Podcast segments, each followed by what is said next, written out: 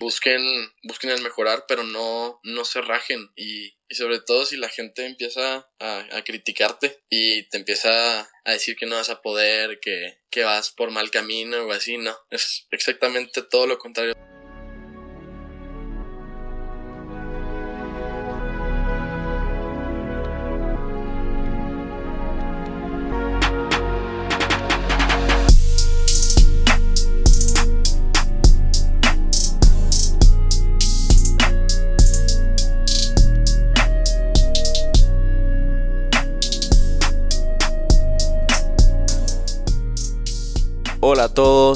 Sean bienvenidos a 19, tu ventana a la cultura urbana. Yo soy su anfitrión, Emilio Andrés Galvez. Bienvenidos al primer episodio de este 2021. Me acompaña más que un gran amigo, una persona que sé que logra sus metas, sé que se pone siempre en las situaciones más difíciles para poder ser la mejor versión de sí. Rodrigo Mendoza, ¿cómo estás? ¿Qué tal, Miguel? Es mucho gusto. Este, no, pues feliz, contento, digo, de empezar este 2021 con el pie derecho, entrenando poquito, poco a poco, digo, en base al coronavirus, pero muy bien, feliz. ¿Y tú? Perfecto, sí, igual, feliz. Agustín, Empezamos este 2021, pero antes tuvimos que pasar por un par de fiestas, Navidad, Año Nuevo. ¿Tú cómo festejaste esto que mm, al parecer es muy importante para todos como para concluir el año? Este, bueno, pues yo ando eh, en el estado de Puebla. Estoy con unos compañeros de la Universidad de Estados Unidos, con un mexicano, con uno de Malasia de tenis, con uno de Colombia de tenis y nos vinimos acá, digo, en, en su mayor parte a entrenar, pero sobre todo también pues digo a estar lejos de un estado como Chihuahua que está pues fuertemente contagiado con coronavirus. Entonces pasé la Navidad acá con, con la familia de Mauricio, mi amigo, Mauricio Cosegarten,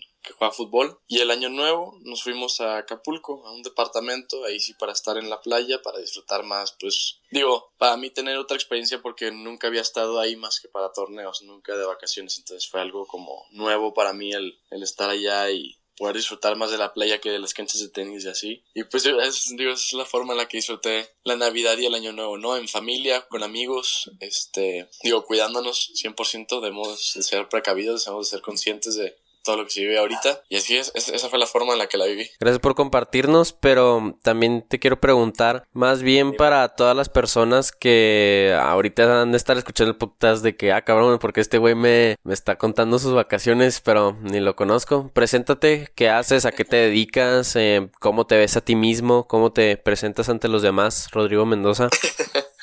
bueno, yo soy Rodrigo Mendoza, tengo 19 años, soy de Chihuahua, Chihuahua. Eh, bueno, ahorita eh, yo estudio en la Universidad de John Harris College en el estado de Atlanta, en Estados Unidos. Eh, estudio mi carrera de finanzas. Llevo, pues es mi, es mi primer semestre estando en, en, en esa universidad. Es, es la primera vez que me voy a Estados Unidos becado. Era algo que yo estaba buscando hace muchísimo. Eh, ¿Qué más te puedo decir, Migueles? Nada que ya tú no sepas o que cómo me pueda presentar, no estoy seguro. No, pues lo importante no es tanto que yo sepa, porque pues como dijimos ahí al principio del podcast, lo bueno es que llevamos siendo amigos ya, mmm, a ver, haciendo los cálculos, casi cinco años ya. Entonces más bien tienes que presentarte aquí a los escuchas de, de 19, que de hecho gracias por volver a sintonizarnos en este año nuevo. Crean que este 2021 se viene muy bien y Rorro es ejemplo de eso. Entonces, más que nada, ¿tú a qué dedicas tu tiempo?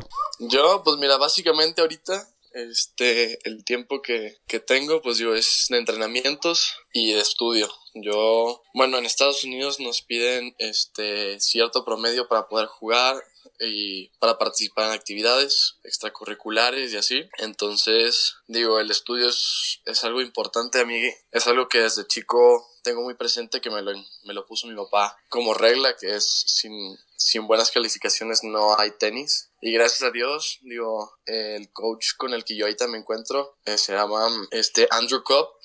Es el, es el coach que comparte los mismos valores que mi papá y me dice exactamente lo mismo. Si no hay buenas calificaciones, no hay tenis. Entonces es algo en lo que pues muchas de las personas que son atletas estudiantiles se encuentran enfocados en, que es el estudiar y el, y el hacer deporte. Ya el convivir con mucha gente durante las clases, hacer amigos, este, dentro y fuera de las clases también, obviamente, es, pues es un extra, claro. Pero yo creo que eso es lo que, lo que más nos enfocamos nosotros, los atletas estudiantiles, a tener buenas calificaciones al estar entrenando, ¿no? Porque también intentas desempeñar un buen papel tanto fuera como dentro de la cancha. La verdad no hubiera pensado que ese equilibrio sí es tan importante porque no sé, tal vez se me viene a la mente como en las películas o en las series nos ponen al que es completamente estudiante y eh, se mete todas las calificaciones y no tiene ni la pizca de deportista. Y al deportista es como si, no sé, lo ponen como un idiota que no sabe ni sumar ni restar. En cambio,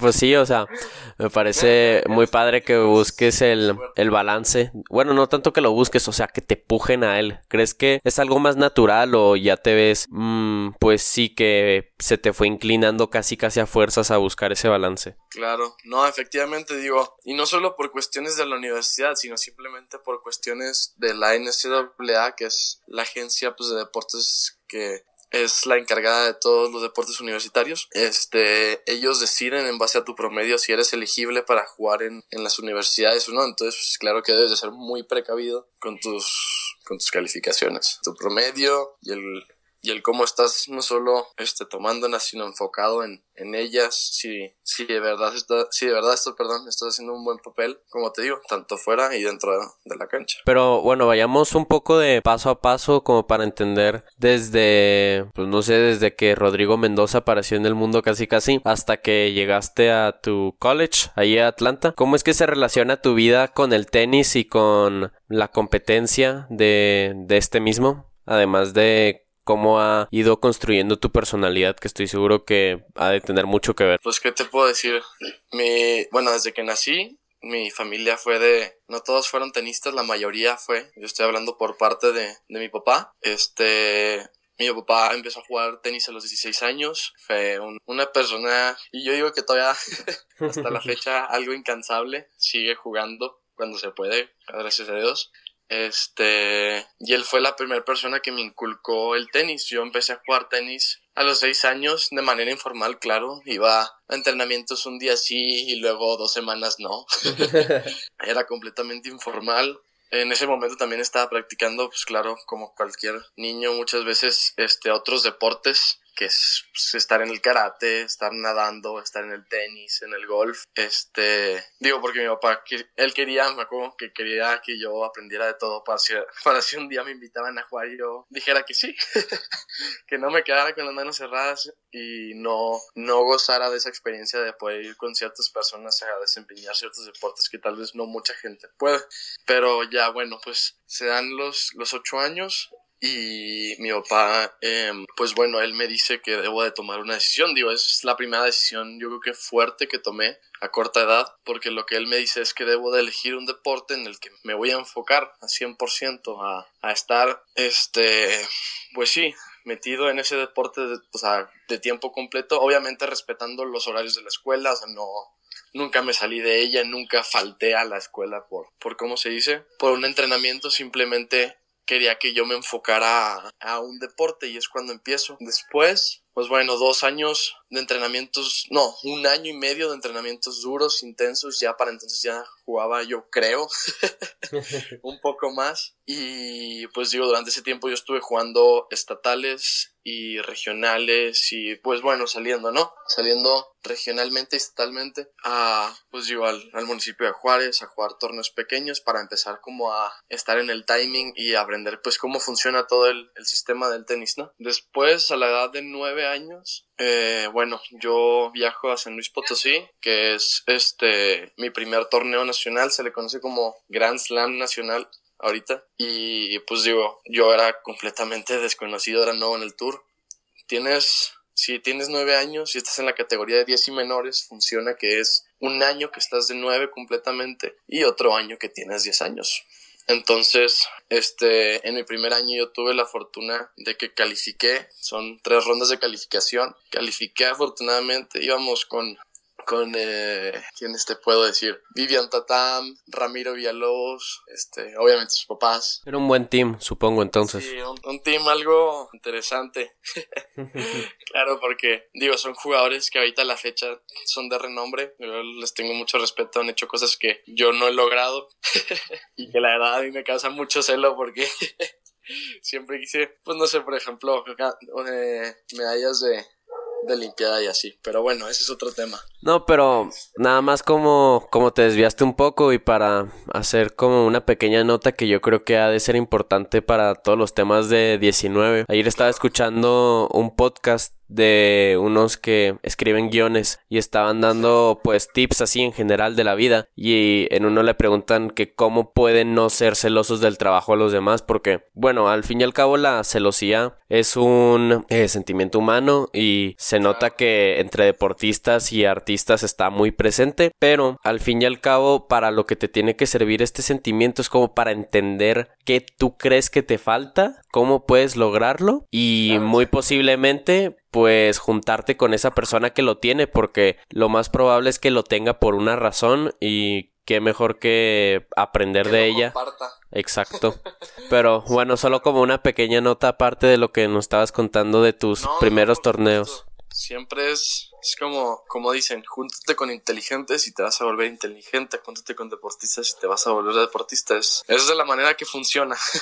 y bueno, este te decía, tuve la pues sí, la suerte, se puede decir, en mi primer torneo de calificar, y no solo de calificar, entré a la etapa de semifinales, digo, yo teniendo nueve años. Fue un paso fuerte porque ahí yo vi que yo, pues digo, podía hacer algo de mi vida del tenis, ¿no? Entonces, continué, continué, seguí jugando nacionales en las categorías de 10, 12, 14, 16. Y bueno, los años de, de 12, 14 fueron algo duros, no tuve las, no tuve los resultados que creí que tendría para entonces. Fueron nacionales, pues digo, bastante duros por el hecho de que se iba a calificar todavía de vez en cuando dependiendo del torneo. Y si era de perder en primera ronda como me pasó una vez pues me tenía que esperar a que a que el torneo acabara no digo porque no iba solo yo iba con compañeros iba con otras personas destacadas también como Claudio Valles Rodrigo Ruiz Emilio Fernández que ellos todavía no habían terminado de jugar ese torneo. Entonces pues yo tenía que continuar ahí y esos son, esos son momentos difíciles en los que pues, te cuestionas si estás haciendo lo correcto o no, si qué estás haciendo mal, porque para ese entonces yo pensé que estaba entrenando bien. Efectivamente no. Pero también son momentos que te definen, porque ahí es donde, donde te das cuenta de que, bueno, si estás haciendo muy poco, es lo que bueno, tu decisión sería o le paro o hago el doble. Entonces, pues entrené, empezar, empecé a entrenar más, perdón, este, más duros los entrenamientos, con más exigencia. Empecé a quedarme sesiones dobles con mi papá, con mi entrenador, que es a la fecha la persona que le estoy agradecido porque pues digo, él me inculcó el tenis. Y pues ya empecé a tener mejores resultados durante las categorías de 16-18. Mi último nacional, desgraciadamente fue hace, hace ya dos años me parece va a ser que fue cuando tenía 18, no, sí, 18 años. Sí, porque todavía estábamos en la prepa, ¿no? Apenas terminando ya. No, tenía 17, porque era mi año chico de, de nacionales. Era cuando tenía 17. Este, mi último torneo nacional y torneo de cualquier tipo dentro de la Federación Mexicana de Tenis, que es la FMT, fue el Grand Slam de Monterrey. Desgraciadamente no pude, me quedé en semifinales en singles y en dobles. Nunca, no, no consolidé ninguna final en mi último, último torneo como esperaba. Que digo, para mí era un sueño, ¿no? Digo, retirarse este, de esa forma como campeón de, de cualquier cosa o, semifinal, o finalista, perdón es algo que pues digo, cualquiera sueña, ¿no? Como retirarse como uno de los mejores dentro de ese circuito. Como te digo, desafortunadamente no pude, pero bueno, es algo con lo que estoy muy agradecido porque después de eso no, ahí no acabó. Durante ese mismo tiempo yo empecé a, empecé a jugar torneos internacionales de la Federación Internacional de Tenis, la ITF, y bueno, a partir de ahí ya es algo, son entrenamientos, bueno, para mí ya eran entrenamientos más serios porque digo, son viajes muy costosos, no, desgraciadamente no todos tus compañeros van, yo de, de mis compañeros yo era el único, eh, no, no tuve la suerte de, de que vinieran conmigo, que es algo que a mí pues digo, me hubiera encantado 100%, pero digo, gracias a los nacionales, a los regionales, a los nacionales no solo en Monterrey, sino en San Luis, en Guadalajara, en Querétaro. Este, son lugares en los que, pues digo, te encuentras con gente muy agradable, gente que busca y tiene los mismos objetivos que tú, que son, pues, el estar enganchado con el tenis, dándole lata, ¿no? Así, entrenando duro. Y me hice de unos, unos amigos muy importantes, que son Santiago Pérez, Francisco Borbolla, Carolina Millán y el entrenador que le estoy muy agradecido porque fue de los entrenadores, es de los entrenadores más queridos que tengo porque me estuvo apoyando tanto dentro como fuera de la cancha. Este, no era mi entrenador de planta en ese momento, digo, mi entrenador de planta siempre fue mi papá, y otro entrenador que estuvo ahí en el club, se llama Aldo Arteaga, otros entrenadores como Enrique Tapia, Iván Tapia. Eh, su nombre es Carlos Contreras, le decíamos Cori, él fue de las primeras personas con las que viajé, fue mi primer ITF, mi primer internacional, jugué pocos, pero fui a, al estado de Guadalajara, jugué en el provincia, provincia F, FC, me parece que se llama. Y bueno, ahí tuve la, la suerte de viajar con ellos a, a mi primer ITF eran igual tres etapas de calificación, tres rondas de calificación y luego el draw principal. Yo iba, pues digo, buscando lo mejor, ¿no? Siempre calificar y avanzar las rondas posibles. Digo, siendo que los ITFs ya es un nivel este algo duro. Yo para, para entonces ya estaba entrenando mucho muchísimo, o sea, de manera que a veces no quería ni dormir por irme a entrenar. y bueno, pues tuve la fortuna de que en el primer ITF califico, tuve rondas duras, me tocó contra un austriaco en primera ronda que yo estaba, digo, uno siempre ve, o bueno, no uno siempre, las palabras siempre es algo que no se debe usar seguido, pero uno muchas veces ve a los extranjeros como, como wow, ¿no? Los, los idolatran y, y creen que son mejores simplemente por el hecho de... De ser de otro lado, Ajá. Exactamente, como dicen, este, uno, ¿qué? Uno no Uno no, uno no es profeta en su propia uno tierra. No es profeta, exactamente. Uno no es profeta donde vive. Ajá. Entonces, pues digo, yo estaba aterrado, ¿no? Un austriaco, 1.90, más alto que yo, yo he hecho un pollito. Y digo, tuve, tuve rondas duras, gané, luego jugué contra dos mexicanos muy duros también, tuve la fortuna de ganar. Y ya en la ronda de draw principal perdí. Este, en primera ronda con un, con un chavo pues, que jugaba muy bien, chino-americano. este, que ahorita a la fecha tiene un muy buen ranking ITF y es alguien que, que la verdad admiro por todo lo que ha hecho dentro del circuito ITF, es, un gran jugador. Este, y pues bueno, así estuvieron siendo los torneos ITF durante todo ese año que tuve 17, que fue, fue duro por el hecho de que salía a varios lugares a jugar y conseguía el estar en el draw principal mediante las rondas de calificación, calificaba a cada torneo y desafortunadamente perdía en la primera ronda, fue duro. Y mientras tanto también tenías que lidiar con muchas cosas de la escuela, ¿no? Porque ahora que estás mencionando eso, me acuerdo que, no sé, güey, o sea, te ibas como que un par de días y luego de que tenías que ponerte al corriente, güey, y a veces tocaban exámenes, proyectos. Sí. O sea, esa como que en su momento era una percepción muy mmm, que tenía muy presente de que, ah, la madre, o sea, está poniendo como que si le anda poniendo huevos, ajá, la neta, mi, mi compa. Y ahora que lo estás platicando como algo pasado, se nota que pues te ha ayudado para construir lo que, lo que ahora tienes a tu alrededor.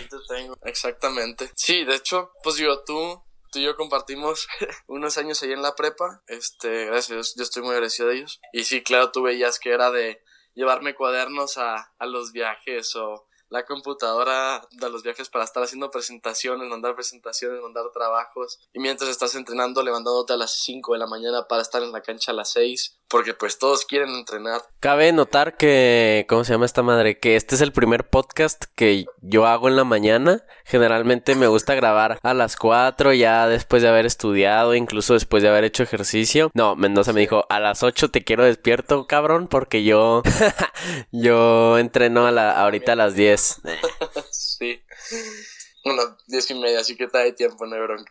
Exacto. y luego, bueno, en mi segundo torneo internacional, digo, fueron torneos muy duros todo ese año, pero en mi segundo torneo internacional, este, tuve buen desempeño. Fuimos a Cuba, a La Habana, Cuba, y ahí tuvimos, eh, pues bueno, ahora sí que, eh, pues fue algo que para mí, yo digo que es Dios, es suerte, habilidad no creo porque no teníamos mucho entonces pero fue un torneo muy padre por el hecho digo yo perdí en primera ronda contra un cubano muy duro en singles no me acuerdo de su nombre, se apellidaba, no era Mateurel, era, bueno, un cubano, discúlpame, después te sacaré el dato. Y bueno, perdí, fue un partido de tres sets fue devastador para mí el haber ganado el segundo siendo que iba pues un set abajo y luego en el tercer set viendo arriba pues pierdes, ¿no? Es duro. Para las personas que no ven tenis, ¿cómo funciona el puntaje, los sets? ¿Cómo mm. funciona? Ok, un set es de seis juegos cada juego se, se divide en puntos. Entonces es, 15 si ganas un punto, 30 si ganas un punto, 40 si ganas un punto. Y si los puntos se igualan a 40 iguales, este, digamos que, no sé, tú ganas un punto en 40 iguales jugando contra mí, entonces se dice ventaja, se es, es tu ventaja. Si ganas tú el punto, se hace juego si yo gano el punto, se devuelve a 40 iguales hasta que alguien gane la ventaja. Y digo, claro que hay de todo, ¿no? Yo en la, en la ITF lo que se jugaba eran con ventajas a seis, a seis juegos, o sea, dos de tres sets a seis juegos. Si había una, pues si era igual el marcador dentro de, de cualquier set, de cinco iguales, sube a, a 7-5, debes de ganar con un score de 7-5 ese set. Si se llega a subir a seis iguales, eh, se le conoce como muerte súbita, que son siete puntos. Y bueno, de ahí se define quién gana un set y en base a eso, pues tal vez se podrá definir el otro. Es, es duro levantar sets abajo, partidos que, pues bueno, vas con el score en contra, con el marcador en contra. Eh, te digo, perdí ese, ese partido de singles gracias a Dios iba con muy buen partner, íbamos jugando muy bien el dobles, iba con, te digo, con Santiago Pérez de, de, Pachuca, que ya te había comentado antes, los que me dieron pues mi primera oportunidad con ellos, ¿no? dentro de los ITF. Nos tocó ganar partidos interesantes, en la semifinal jugamos contra dos mexicanos que yo respeto mucho, son amigos míos de, pues, ya tiempo, se llaman José Luis Alcocer y Patricio Parra. Este, nos tuvieron cinco puntos para ganar, eh, sacamos los cinco puntos, ganamos el partido y nos metimos a, a la fin, a la semifinal, eh, no, a la final, perdón, donde ya, pues digo, el score no fue muy agradable. contra un chavo que ahorita está jugando profesional, juega muy bien. Y otro que digo sigue metido en la ITF o me parece que ya se fue a una universidad también en Estados Unidos que pues bueno de alto renombre. Y bueno durante todo ese año no gané un simple singles en, en el draw principal. Fue duro como te comentaba. Lo único que hacía era jugar dobles eh, dentro del draw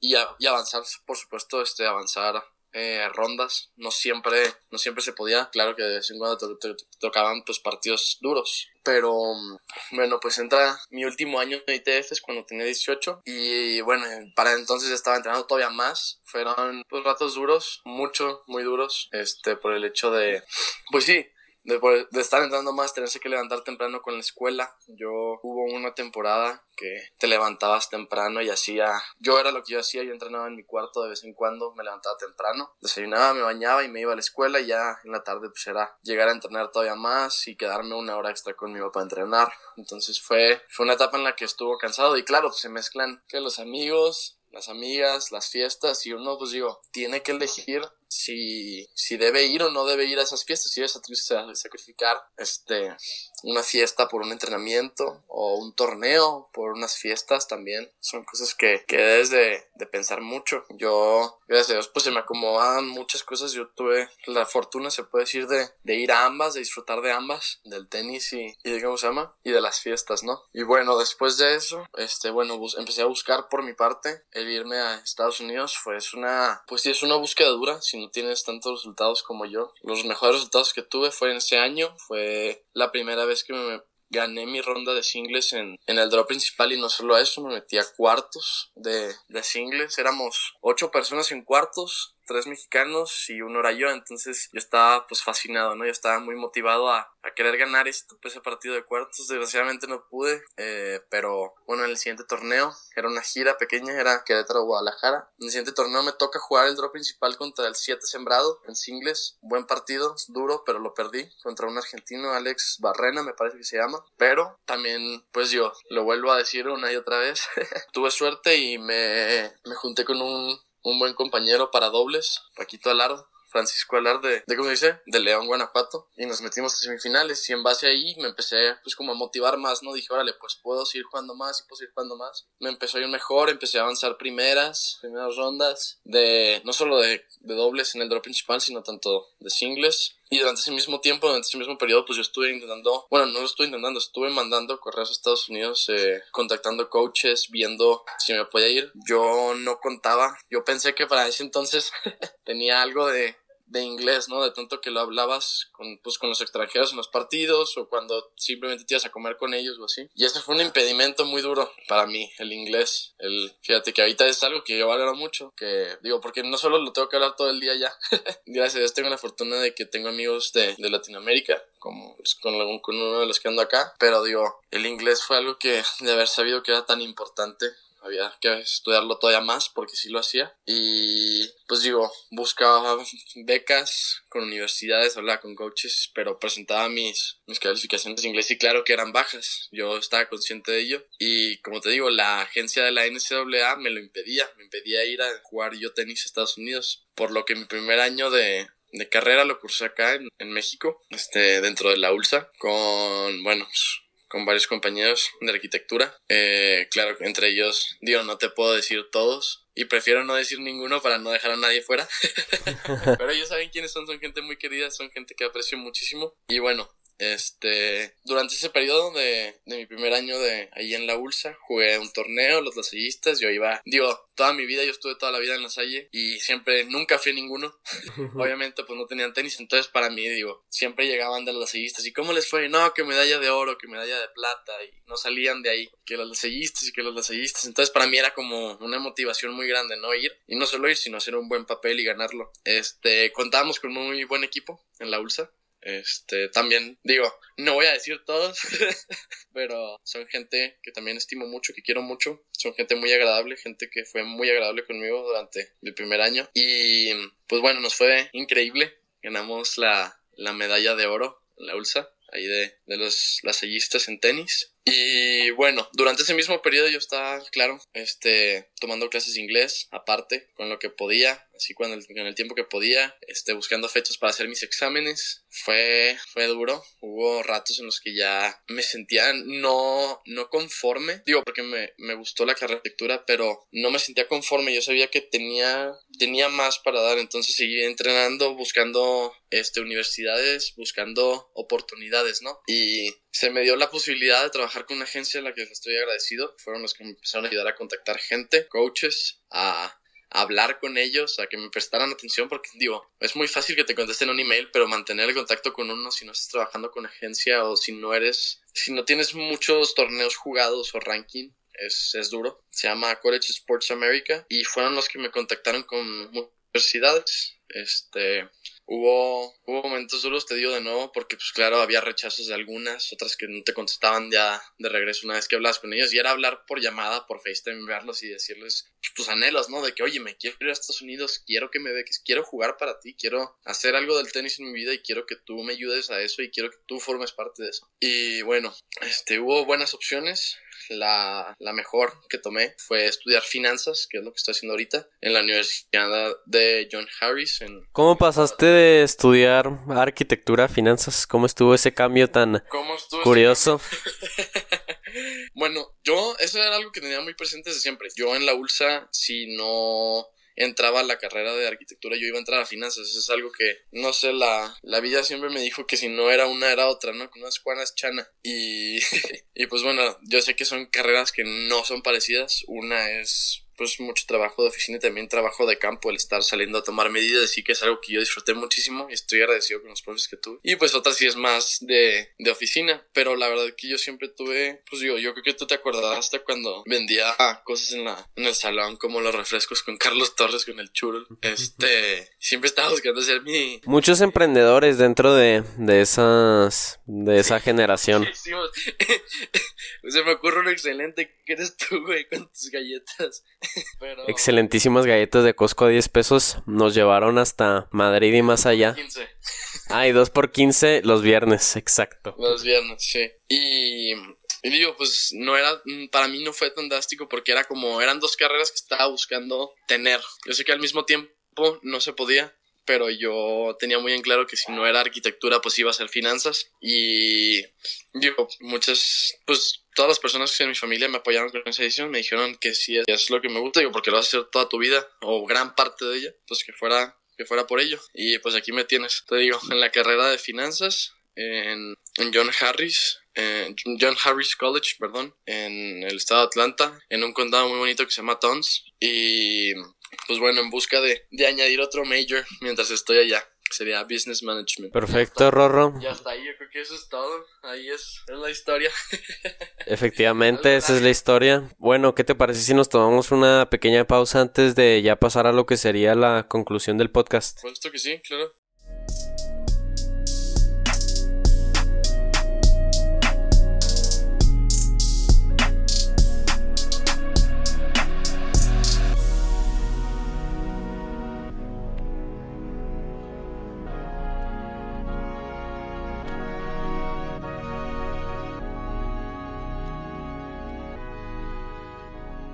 Perfecto, ya volvimos de esta pequeña pausa para concluir esta excelente y bueno, pues iba a decir muy inspiradora, pero eso llegaría a ser muy cliché, aunque realmente sí es inspiradora, pero más que nada motivante todo lo que has logrado a través de tus estudios y de tu deporte desde tan chiquito, pero yo me di cuenta que mientras nos estabas platicando todo, todo desde tus torneos, desde la escuela, desde eh, buscar la beca y buscar a tu universidad en Estados Unidos, que decías que muchas cosas eran muy duras y madres, güey, o sea, acabamos de pasar un año que para mucha gente fue muy duro sin sin hacerles menos lo que hayan pasado. Yo estoy seguro que todas estas cosas duras de las que nos platicaste eh, dieron algo más que dificultad, sino que también dieron enseñanzas. ¿Podrías platicarnos Mm, poco a poco, o bueno, mm, yo creo que mm, individualmente de algunas de esas dificultades y específicamente qué te enseñaron? Bueno, pues la primera que se me ocurre es, bueno, es una persona de mi familia que digamos que no es una buena relación. Eh, fue un momento duro eso me lo dijeron pues de muy chico, que yo no, no llegaría a hacer nada en el tenis. Eh, yo era, pues digo, es de las personas en las que más confías y yo, pues yo exactamente, yo puse toda mi fe en esa persona. Y cuando me, me dicen que yo no llegaría a hacer nada del tenis, para mí, lejos de verlo como algo desmotivante, fue algo que me motivó. Fue así como, no, no, digo, obviamente no todo lo que he hecho, o el que esté estudiando en Estados Unidos lo haga por ella, no, simplemente yo, o sea, lo hago por mí. Pero el poder demostrar que no me iba a dar por vencido, el poder creer tal vez, digo, no sé si sea, este, una persona tal vez un poco exitosa porque he cumplido mis, mis sueños. Es algo que se me hace muy duro porque te digo, es una persona en la que yo tenía confianza, la que yo quería, y el que te digan una cosa así que digo, en ese momento tú estás picado de este sueño, pues es algo duro, ¿no? Es que te bajonen, que te, que te quieran aterrizar y mi papá este, gracias a Dios, siempre estuvo a mi lado, me apoyó, eh, siempre me dijo que, que no lo hiciera por esa persona, que lo hiciera por mí, que fuera una, una persona exitosa por mí, este, que es a quienes les estoy agradecido, mi papá. Pero sí, el, el que gente cercana te diga, este, así como, no vas a ser exitoso, no vas a hacer nada del tenis, no, no te va a dejar nada, va a ser puro gasto, porque ya, ya ni siquiera se veía como una diversión, se veía como un gasto, que es algo que, pues yo, no se debe de ver así un deporte y más si una persona muy chica lo está desempeñando, es como, no dices eso, ¿sí me entiendes? Es, es algo que, es algo desagradable, pero para mí fue algo motivante, fue algo muy duro, pero motivante. Este, otra cosa dura, yo creo que fue, pues bueno, las calificaciones, en no poder, este, irme a, a ¿cómo se llama? Estados Unidos por, por cuestiones de calificaciones. El, el primer, ¿cómo dice? El, pues sí, la primera vez que tuve oportunidad fue, fue duro, porque muchos amigos de ellos, muchos amigos míos, perdón, se fueron. Digo, que también no lo veo tan mal, porque se regresaron como a los tres meses por coronavirus. Que digo, qué lástima, porque yo sé que hubiera sido una, una temporada bastante padre para ellos, algo que les hubiera dejado mucho, gracias a todos mis amigos también, pero es algo que me motivó mucho, el, el seguir estudiando, el, el, meterle más a la escuela, más al inglés, básicamente, que era lo que en ese momento tenía problemas. Eh, digo, el estudiar es algo que es, es muy importante, es ahorita algo que yo valoro muchísimo, algo que me, que me di cuenta ahora que estoy acá, que es básico y no, no solo básico, es una necesidad, es necesitas tener conocimientos, necesitas aplicar estos conocimientos y necesitas compartirlos también. El que tenga compañeros extranjeros y poder hablar con ellos empezar a mejorar de poco en poco es algo que a mí me ha ayudado muchísimo es algo con lo que estoy muy agradecido, así que el estudio, el estudio es algo que también fue, fue muy duro para mí y claro, los, yo creo que otra cosa dura, este, fue, pues qué te puedo decir, los entrenamientos, los, los torneos, el ver que muchas personas a veces tenían mejores resultados que yo haciendo menos o y, y, no es por hacerle el menos a esas personas, sino simplemente tenían algo más de habilidad. Bueno, no algo, tenían más habilidad. sí, pues les estás reconociendo um, el talento, ¿no? Si es que... Claro, no, 100%. El talento es algo que, que, ya tienes y hay que, hay que trabajarlo. Y eso es algo que... ¿Existe el talento? ¿Existe gente que, que nace con ello, tú crees?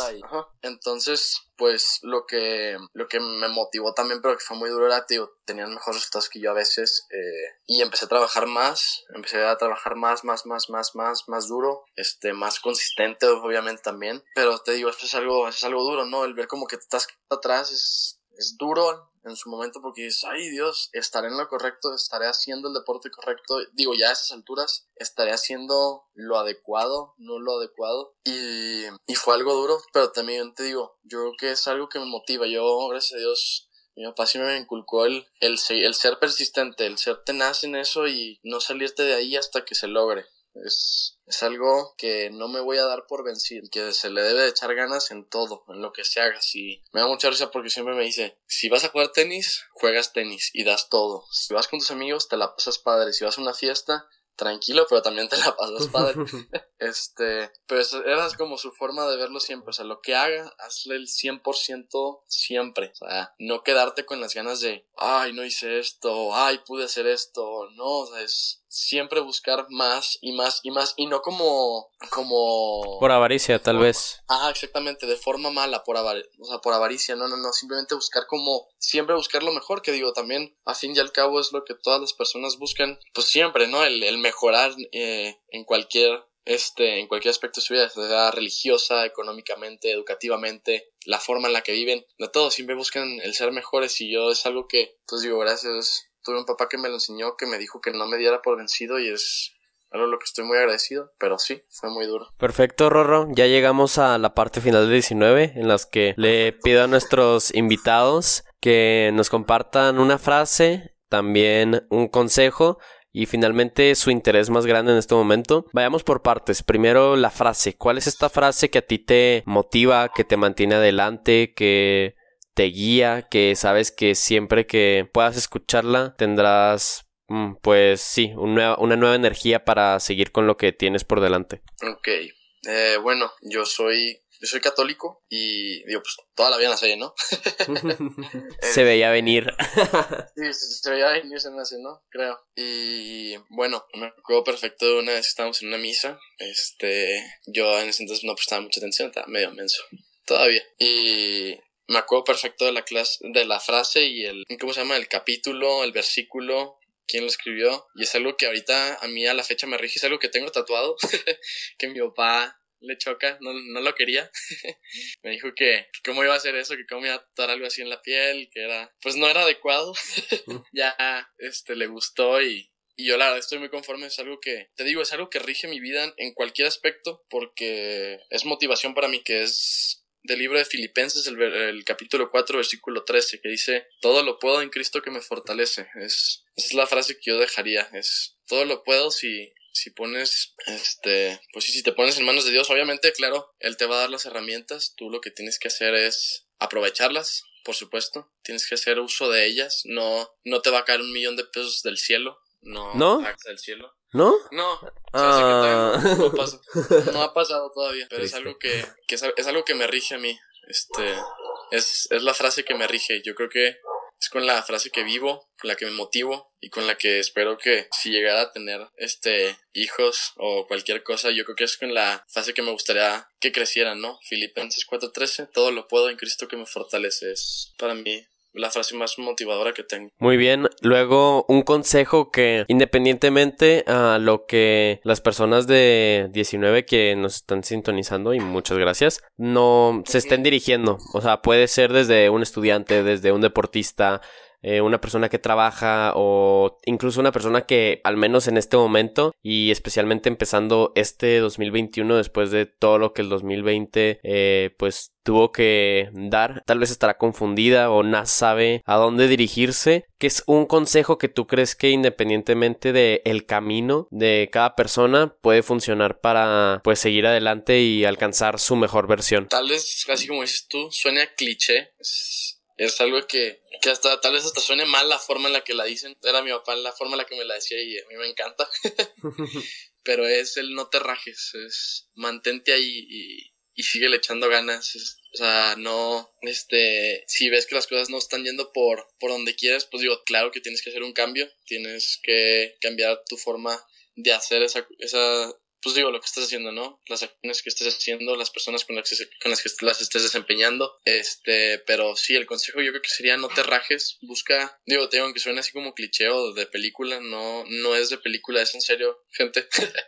este, busquen, busquen el mejorar, pero no, no se rajen y y sobre todo si la gente empieza a, a, criticarte y te empieza a decir que no vas a poder, que, que vas por mal camino o así, no. Es exactamente todo lo contrario, vas por un camino y tal vez es un camino que ellos no puedan seguir o no puedan tener. Entonces por eso quieren, te quieren aterrizar o, o simplemente te quieren hacer menos, pero es, es tan sencillo como eso, no te rajes, échale ganas a todo lo que hagas el 100% en lo que hagas. Súper. Y finalmente, ¿cuál es un tema o alguna cosa en específico que ahorita te tiene muy interesado, que está ocupando un lugar importante, al menos por ahora, en tu mente? ¿Y tú crees que más personas deberían empezar a, no sé, eh, darle un vistazo e incluso implementar en su vida? Órale. Me agarraste en curva. bueno, ¿qué te puedo decir? Que la gente busque, bueno, no, que la gente se interese también, ¿verdad?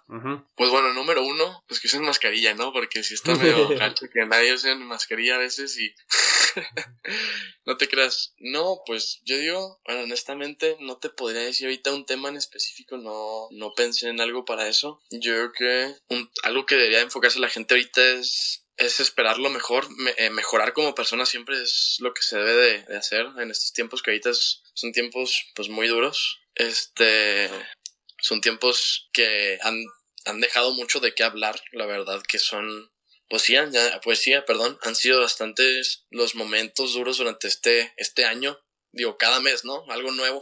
Y luego sumándose con la, con la, pues sí, con la cuarentena, que era también pues duro, ¿no? El estar en casa encerrado, sin poder salir, sin poder hacer ejercicio, sin poder ver a tus amigos, sin poder ver a tu familia, sin poder hacer muchas cosas que, pues digo, estábamos acostumbrados a hacer, ¿no? Es, es muy duro y yo pienso que se han de enfocar en dar gracias, porque no, no todos lo hacemos. Yo incluso me incluyo, no, yo no era tan agradecido. Sí, o sea, claro que digo, obviamente si había comida, gracias. Si me iba a dormir, gracias. Si veía a mis amigos, gracias. Si me la pasaba padre, sobre todo, gracias si veía a mi familia, si, o sea, si me entiendes, todo, era, todo eso era, si era agradecido, pero ahorita, digo, con la pandemia, yo creo que algo que debe enfocar es el dar gracias y el, el, saber lo que tienen, o sea, que se den cuenta de lo que tienen, porque no, no cualquiera ahorita, incluso en estos momentos, pues lo comparte, ¿no? El tener tal vez un papá, una mamá que esté ahí al lado contigo, dándote apoyo, que te ayuda a conseguir tus sueños, porque yo no tan, también, como te digo, no cualquiera lo hace, ¿eh? Hay gente que siempre te va a querer bajonear, te va a querer arrastrar, querer como chuparte tu energía positiva, porque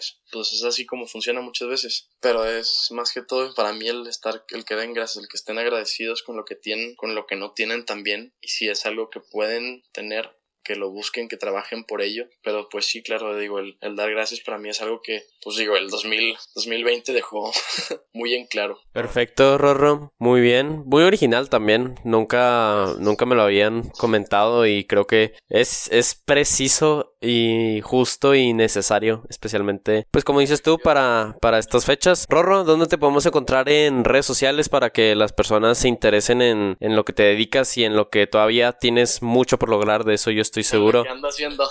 Exacto. Gracias, qué amable. Eh, bueno, pues en Facebook me pueden encontrar como Rodrigo Mendoza Valverde. Twitter no tengo. no, no me he decidido hacerme una cuenta todavía. Tenía una, pero la, la eliminé. Y bueno, pues este cuenta de Instagram sería Rorro, todo en minúsculas. Es Rorro con doble R la segunda, porque me da mucha risa que a veces la gente no lo hace. Pero sí, es Rorro-Mendoza 1. Ahí es donde, pues yo, pueden, este, contactarme en caso de que lo quieran o tengan que hacer. y digo, cualquier pregunta en cuanto al tenis, en cuanto a lo que sea, incluso para hablar, digo, porque como te digo, son tiempos duros. Yo estoy este, pues más que agradecido que lo hagan conmigo, si, si gustan. Por supuesto, yo siempre voy a estar abierto para ustedes. Y al contrario, Miguel, pues a ti, este, muchas gracias por, por la invitación también. Este, te digo, hay que ser agradecidos, entonces, pues, muchas gracias por la invitación. Es, es algo bonito, es algo que, es padre compartir, ¿no? Mucha gente lo puede hacer, no tuve la fortuna y pues no, nada más decirte que, que muchas gracias. No, no hay de qué. Y gracias a ti, Rodri. Pero bueno, espero que les haya gustado este episodio 19. Saben que si están interesados en crear de esta su ventana a la cultura urbana, pueden seguirnos en nuestras redes sociales, siendo arroba xyx magazine, igualmente en Twitter y Instagram, lo vuelvo a repetir, arroba xyx magazine. Y si quieren seguirme a mí, su anfitrión, pueden encontrarme en Twitter como arroba eagalvesa y en Instagram como arroba e.a.galvez. Espero que les haya gustado. Nos vemos a la próxima. Chao.